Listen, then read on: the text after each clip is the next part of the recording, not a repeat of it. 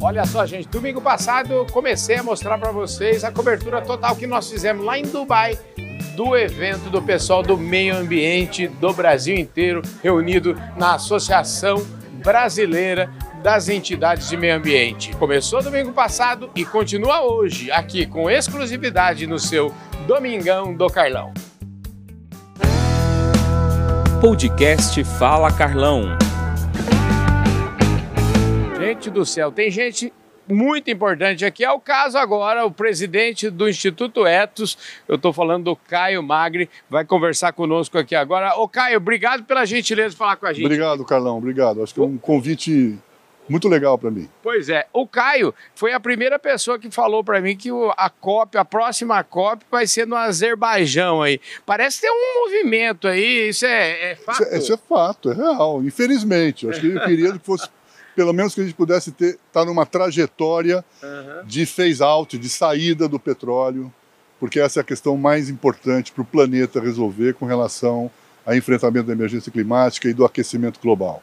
Mas é o povo, escuta, o povo do petróleo está preparando, preparou aqui uma bela COP. O dinheiro do petróleo, ao menos, eles estão usando, vamos dizer assim, para tentar construir alguma coisa para o futuro aí. Como é que é? Pois é, mas a gente não vai ter nenhuma declaração efetiva de é. metas e, um, e o calendário de redução.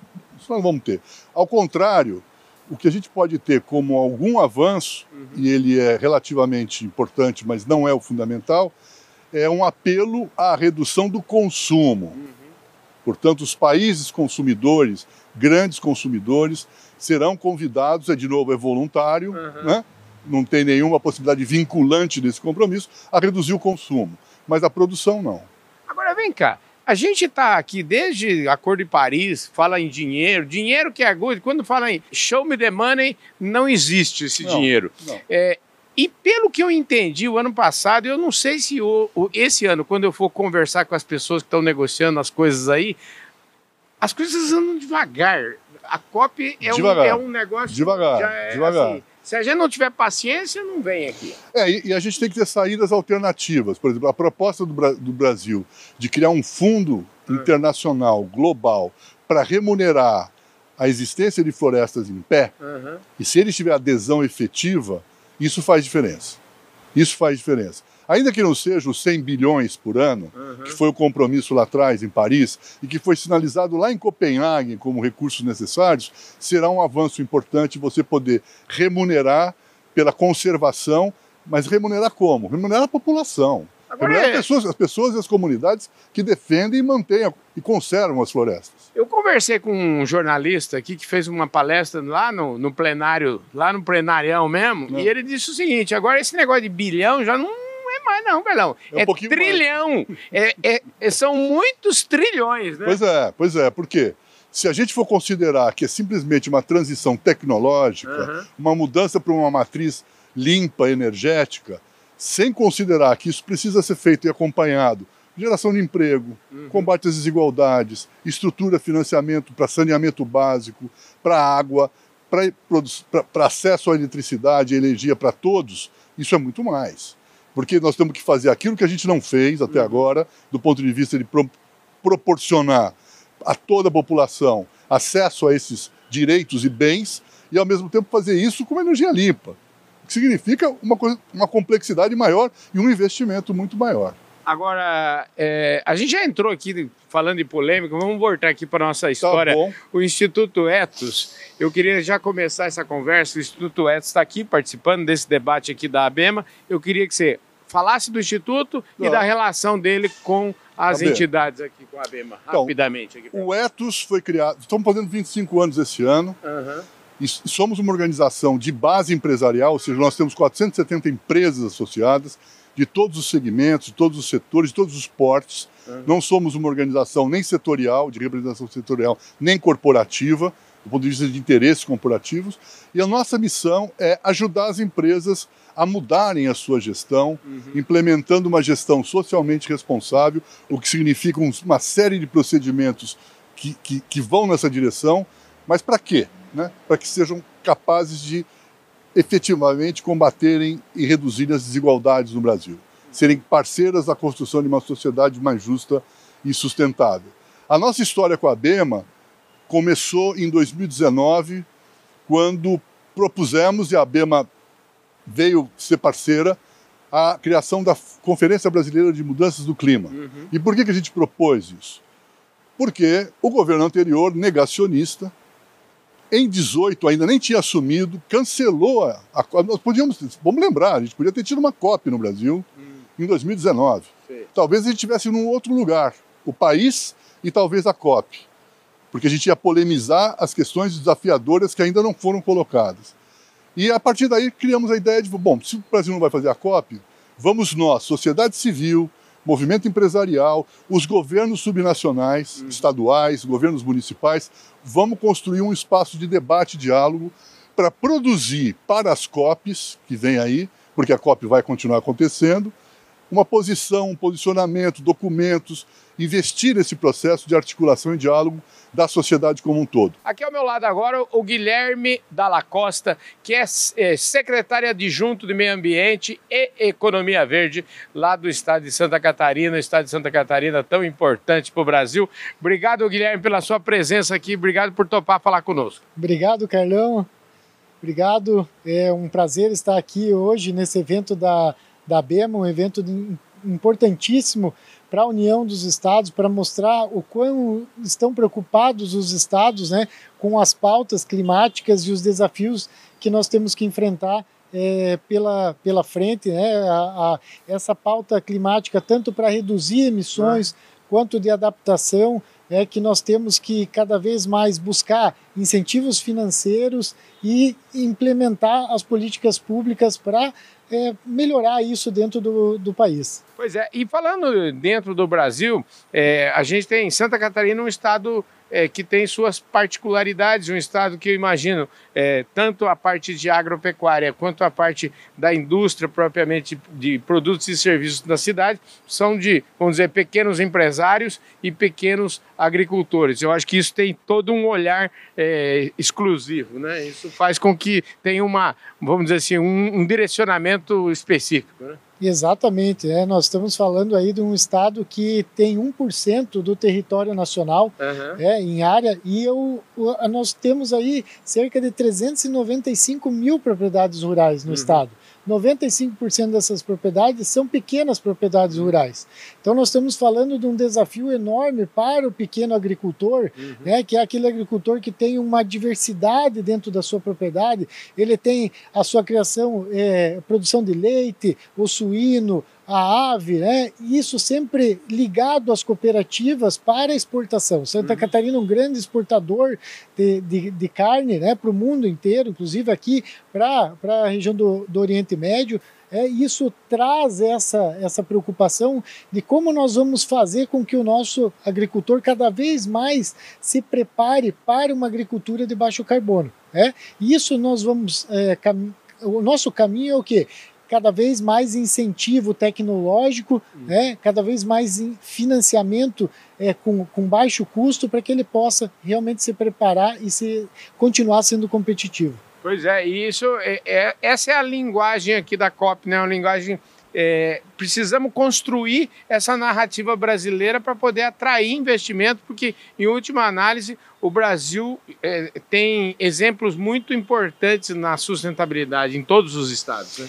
É, é, é, dias atrás me pediram como é, a gente poderia resumir essa conferência, né? Uhum. A COP em, em, uma palavra. Eu pedi para ser duas palavras porque é, a primeira é financiamento e a segunda é adaptação. Uhum. É, nós precisamos é, cada vez mais mostrar para o mundo que o Brasil ele só vai alavancar suas políticas públicas é, definitivas em termos de mudança climática se houver um aporte de recursos né, dos países ricos uhum. para subsidiar essas, esse enfrentamento climático é, no mundo subdesenvolvido, que é o que se discute aqui na conferência. E para que isso vai nos fortalecer cada vez mais na, também nas medidas de adaptação, porque nós vamos sofrer muito. Nós já estamos sofrendo, é, o campo está sofrendo, as cidades estão sofrendo com a, a quantidade e a severidade dos eventos climáticos extremos. E para que a gente possa se adaptar, nós também precisamos de financiamento. Então, é, essa é a palavra crucial hoje é, do incentivo financeiro para dar condições de que o Brasil alavanque nessa agenda climática. Essa moça que está aqui do meu lado agora, a Rafaela Camaraense, ela é secretária de Meio Ambiente da Paraíba. Ô, Rafaela, obrigado por você topar essa prosa aqui, viu? Ah, eu que agradeço, para mim é uma satisfação. Escuta, é... como é que você viu, vê esse Abema Day? Você que é, vem lá da Paraíba, de uma outra realidade, você mesmo citou aqui no seu, no seu speech aí da importância que, que o Nordeste como um todo tem, principalmente em energias renováveis. Ah, um evento como esse é totalmente importante, né? Nós estamos no maior evento de meio ambiente do mundo e a ABEM está presente, também sendo protagonista. Todos os secretários estão aqui também, então o Nordeste não poderia ser diferente. Nós estamos aqui fazendo a nossa parte e mostrando que também o Brasil está unido para fazer com que o nosso país desenvolva cada vez mais. Escuta, você falou um negócio importante que eu não sabia lá. E, ó, a Paraíba parece que ela tem um rating aí. Você falou, é. da, ela usou essa palavra. O nosso rating é uhum. top. Como é que é isso? Exatamente. Na Paraíba, na gestão fiscal, nós temos rate A, que significa que nós temos uma gestão de excelência com relação à parte financeira do nosso estado. Nós temos um ambiente tranquilo para investimentos e eu tenho certeza absoluta que isso é fundamental para que nós tenhamos ainda mais investimentos no nosso, no nosso estado. Escuta, como é que eu nem sabia que podia ser uma moça tão jovem como você podia ser secretária? Como é que me conte um pouquinho dessa sua história, dessa sua jornada, que eu imagino que você deva ter começado bem cedinho, né? Comecei muito jovem, comecei ainda com 17 anos de idade, gostar de movimentos é, estudantis, gostar de participação popular.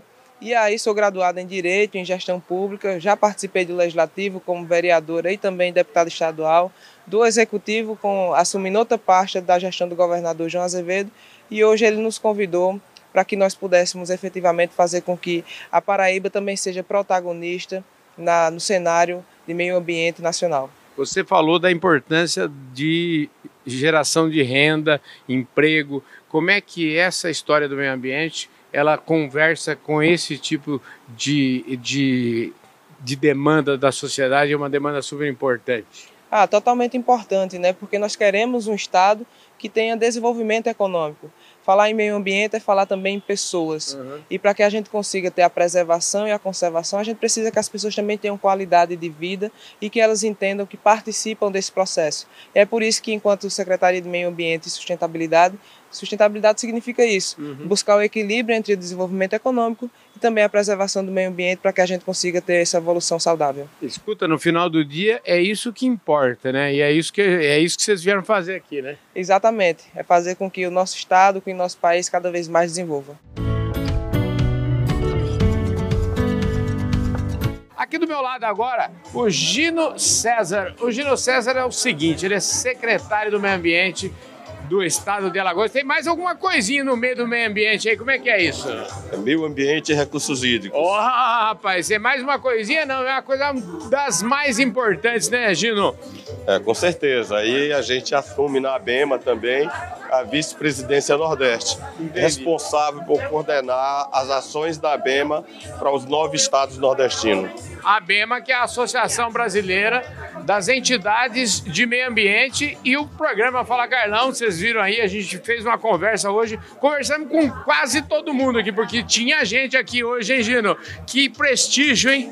É, o Abema Day é o primeiro Abema Day da história, uhum. e a gente trouxe aqui toda a estrutura para Dubai, né? transferiu a sede da Abema aqui para Dubai, justamente para mostrar essa integração e ter um dia todo de debate do que acontece no Brasil. Uhum. Então, cada estado teve a possibilidade de discutir o que é que está produzindo na área de meio ambiente, os avanços necessários na área de tecnologia, a questão dos recursos hídricos, a questão que precisa ser trabalhada de prevenção, de mitigação, para que a gente avance nessa pauta e chegue na próxima COP bem melhor do que foi da de 27 para 28. Uhum. Seja desde o Acordo de Paris, que aconteceu há oito anos atrás, já é uma preparação para a COP30, que vai ser no Brasil, dez anos depois, mas que a gente consiga construir uma intervenção clara de redução do efeito estufa, de avanços, do debate do crédito carbono. Então tem muita coisa para a gente fazer no Brasil. Olha, uma coisa que ficou clara aqui nos debates, todo mundo com quem eu conversei, é a, a necessidade de a gente pensar em meio ambiente e pensar em preservação, mas sem esquecer de um detalhezinho, né, que são as pessoas, né? É verdade, é a sustentabilidade, né? É, para que, que a gente está querendo cuidar do planeta? Uhum. Porque eu, eu teve uma frase aqui na COP que eu ouvi que eu achei fantástica, uhum. certo? O que é a COP? A COP é o encontro de muita gente que pensa em preservar o planeta. Uhum. Mas preservar o planeta, você precisa dizer para quem você está preservando você tem que preservar para as pessoas uhum. e principalmente para aqueles que mais precisam. Uhum. Então a COP tem que sair com esse compromisso de ajudar através é, de ações de países que precisam de mais apoio. É o contraponto do que tem acontecido no mundo. Então é um momento muito especial de debate mundial com quase 200 países e que a gente tem certeza que a participação do Brasil nesta COP ampliou bastante e chega para o próximo ano com um novo quadro, com um governo compreendendo que é necessário defender o meio ambiente, que é combater o desmatamento. Então, o Brasil está vivendo um momento importante de retomada da pauta ambiental.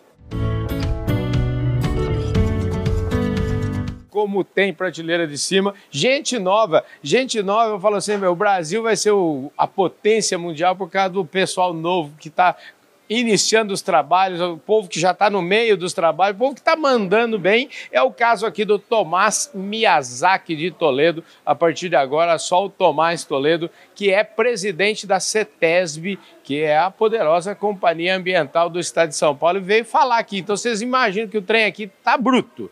Obrigado, viu, querido, pela sua presença aqui no Fala Carlão. Que isso, Carlão. Prazer aí. Escuta, aqui no Fala Carlão a gente começa com um bordão que é o seguinte: ninguém nasce presidente da CETESB e nem presidente de nada todo mundo tem uma historinha para contar e a gente pede realmente para quem está aqui, para quem vem aqui no programa, começar do começo, que é contando um pouquinho da sua história, onde você estudou, é, quais são os valores que você trouxe lá de casa, da sua família. Eu sei que você nasceu em Piracicaba, conta aí para nós. Isso aí, Calão. Minha história começou lá na Clínica Malfi, em Piracicaba. Eu sou filho de piracicabanos mesmo, uhum. meus pais estudaram na Exalc, foram servidores públicos, cresci em São Paulo, e aí, na época de fazer faculdade, escolhi fazer duas faculdades, biologia e advocacia. Uhum. E fui estagiário da CETESB. Então, minha história profissional começou na CETESB como estagiário. Olha que bacana, gente. Agora, como é que pode? eu acho que é, é, descendência de origem oriental essa história de fazer duas, porque a gente já fica satisfeito com uma. Eu, por exemplo, estudei, fiz jornalismo lá na PUC, em São Paulo. E você, já não, não satisfeito, fez duas de uma vez? Como é que é? É, no fim, assim, são duas formações que se complementam bastante, né? Uhum. Para trabalhar na área ambiental, realmente, né? E ainda no meio do caminho entre a USP e a PUC tinha a CETESB. Aí eu fui fazer estágio na CETESB. Então passava lá na, nas faculdades, aprendendo a parte teórica e a parte prática na CETESB. Você, no seu speech aqui, você logo começou dizendo o seguinte, que vamos é, mudar as velas aí, a gente precisa mudar a direção do barco, né? Eu queria saber, então, é, qual, que é a, qual que é a direção da CETESB hoje? Legal, Carlão. É o seguinte, a gente está aqui no, no, nosso painel, a gente discutiu um pouco a relação entre as empresas e o poder público. Uhum. Como é que a gente pode alinhar os nossos barcos aí para a gente rumar para o mesmo sentido, uhum. né? Tendo em vista os desafios que a gente tem, os desafios comuns, né? De impactar positivamente a vida das pessoas, né? uhum. né? E também cuidar do meio ambiente. Então, como é que a gente pode alinhar esses barcos, alinhar os barcos da iniciativa privada com o poder público para conseguir apresentar resultados, resultados importantes é, nesses dois componentes, pessoas e meio ambiente. É, e aí, Carlão, a gente enxerga assim um potencial enorme para a gente passar a trabalhar com novas ferramentas uhum. na CETESB. É uma orientação do governador, uma orientação Sim. da secretária Natália. A gente não ficar congelado naquilo que a CETESB é, já criou de positivo. A CETESB tem 55 anos né, de história. Toda essa história ela foi construída em cima das ferramentas, principalmente de comando e controle. Né? Então, fiscalização, monitoramento e licenciamento ambiental.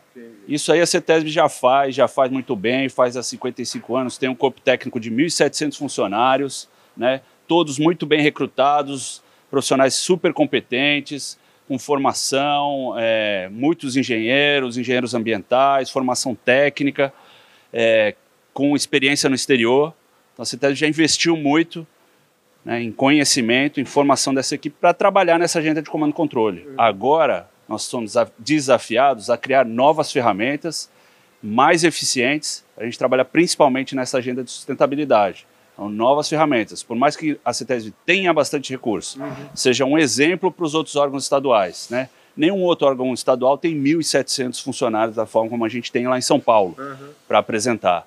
Mas, então, nós somos uma referência nesse ponto. Mas ainda assim, a gente tem um desafio enorme em termos de demandas para a gente estar tá presente no território, para a gente poder cuidar bem de todas as atividades econômicas que são realizadas no estado de São Paulo. Né? Então, para que a gente não crie um custo aí de um custo de burocracia, um peso pra, de burocracia para o desenvolvimento dessas atividades, é importante que a gente desenvolva essas novas ferramentas com mais eficiência. Pois é, você até, é, eu gostei da sua, das metáforas que você usou, né? Eu não quero pagar a conta e não quero também transferir a conta para ninguém. Gostei muito dessas metáforas, porque realmente é, mostrar que assim, a impressão que você me deu é o seguinte: queremos ser leve, queremos efetivamente fazer parte da solução. Porque uma coisa muito importante você falou, né? Depois que você é obrigado a multar alguém, significa que o, o trabalho não foi legal, não é verdade? Significa que a gente chegou tarde, chegou né? Chegou tarde. Chegou tarde, então é um custo. Uhum. É, que, o, o, a discussão que eu fiz ali no painel é de que quem cria o custo, na verdade, é a lei, uhum. né? não é o órgão ambiental. Sim, claro. Então, se o órgão ambiental está trazendo algum custo para alguma atividade, está pesando uma atividade econômica, é porque a gente chegou tarde.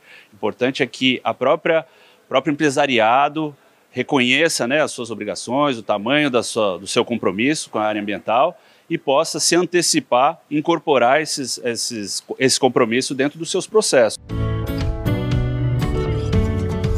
Eu estou falando da Maureen Lazarete, que é secretária de Meio Ambiente do Estado do Mato Grosso e que me dá a honra de agora, nesse momento, fazer um balanço aqui, fazer um fechamento desse encontro da ABEMA, que parece que vai ser tradição esse encontro aqui, né? É o primeiro de muitos. É a primeira vez que os estados brasileiros promovem o que a gente chamou de ABEMA Day, uhum. o dia em que nós podemos mostrar para o mundo o que os estados brasileiros têm efetivamente feito de forma concreta e consistente uhum. para a agenda climática, mas uma agenda climática que promova uma transição justa. Você viu o tom do nosso discurso, de todos os nossos painéis. Uhum. Não é efetivamente aquele discurso ideológico, uhum. mas sim um discurso consistente que trata de forma técnica da agenda climática que inclui o cidadão, o ser humano na solução desse problema. Pois é, isso me chamou muita atenção aqui. Eu conversei com várias, vários secretários, vocês acompanharam todos eles aqui,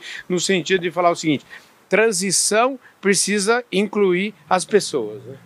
É, não dá para falar de justiça climática ou enfrentamento às mudanças climáticas e correr o risco de promover um outro efeito que a gente tem chamado de racismo ambiental. Uhum. Veja, a preocupação que os estados brasileiros têm é de que essa agenda climática se transforme em uma agenda, uma agenda de racismo ambiental, que exclua o ser humano da solução e da matriz que venha a ser implementado. Uhum. Todos os nossos painéis colocaram as soluções associadas ao envolvimento do cidadão e considerando o aspecto socioeconômico dessa matriz. Os exemplos que trouxemos para a COP são de iniciativas que têm, obviamente, o contexto da preservação, da conservação de recursos naturais, da restauração dos ecossistemas, mas sempre considerando o cidadão, o ser humano, dentro dessa lógica de solução.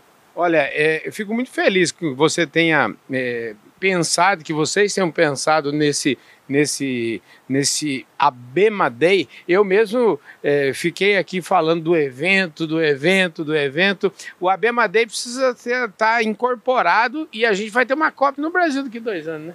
É, acho que esse aqui é um exercício, podemos dizer assim, que é um piloto, uhum. ele vai ser melhorado, mas sempre com essa tônica, de trazer para o mundo real o que efetivamente precisa ser discutido, colocando de forma concreta na mesa os elementos que têm que ser uhum. é, tratados nessas soluções diversas. Nós aqui falamos muito de como não permitir que os países ricos continuem ricos uhum. em, em benefício próprio e prejudiquem de forma consistente aqueles que estão em desenvolvimento. Então, a cobrança que todos fazem de que os países ricos têm que investir é o que nós colocamos, mas numa ótica concreta.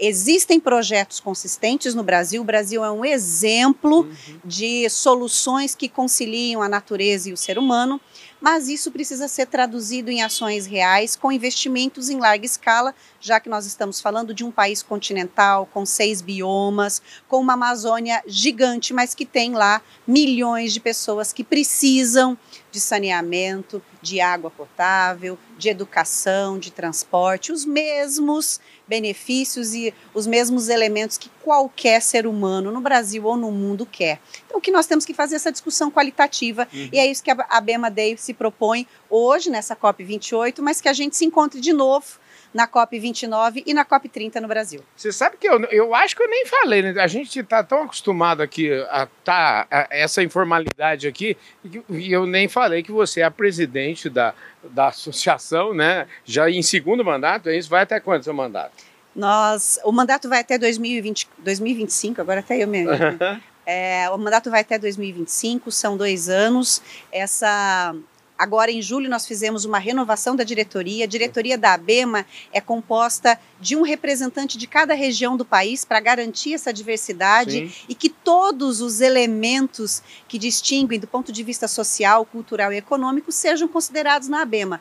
É, fazem parte da ABEMA 48 instituições, são 26 secretarias de Estado e 22 autarquias e fundações estaduais que executam a agenda ambiental no Brasil, ou seja, todos os órgãos estaduais de meio ambiente estão representados na BEM. Estávamos em 26 estados, somente o DF não estava aqui conosco hoje, então podem ver o tamanho e a importância da envergadura do evento aqui na COP28. Agora, e todo mundo que passou aqui, é óbvio que não dá tempo da gente conversar com todo mundo que você acabou de falar aí, mas a gente conversou com uma parte, eu diria, bastante significativa de estudo, e todo mundo, eu dei a oportunidade de falar o seguinte: escuta, quais são as ações concretas que vocês estão fazendo, que você está fazendo lá no seu estado. Que até brinquei, a gente vem aqui pedir dinheiro para os. A gente. Ou pedir, ou exigir, ou, enfim, pedir dinheiro para os nossos. É, para os ricos, para os nossos clientes e tudo.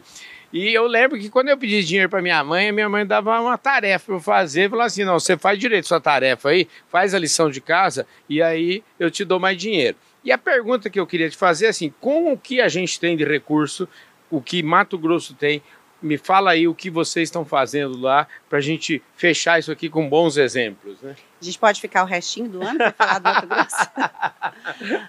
É, para a COP, nós essencialmente trouxemos quatro iniciativas que entendemos ser muito relevantes. Uhum. Primeiro, dentro do arcabouço da agenda climática, Mato Grosso tem o programa Carbono Neutro 2035 e dentro desse programa, duas ações foram destaque na COP28 a agenda de fortalecimento do manejo florestal sustentável como uhum. estratégia para a manutenção da floresta em pé com geração de renda.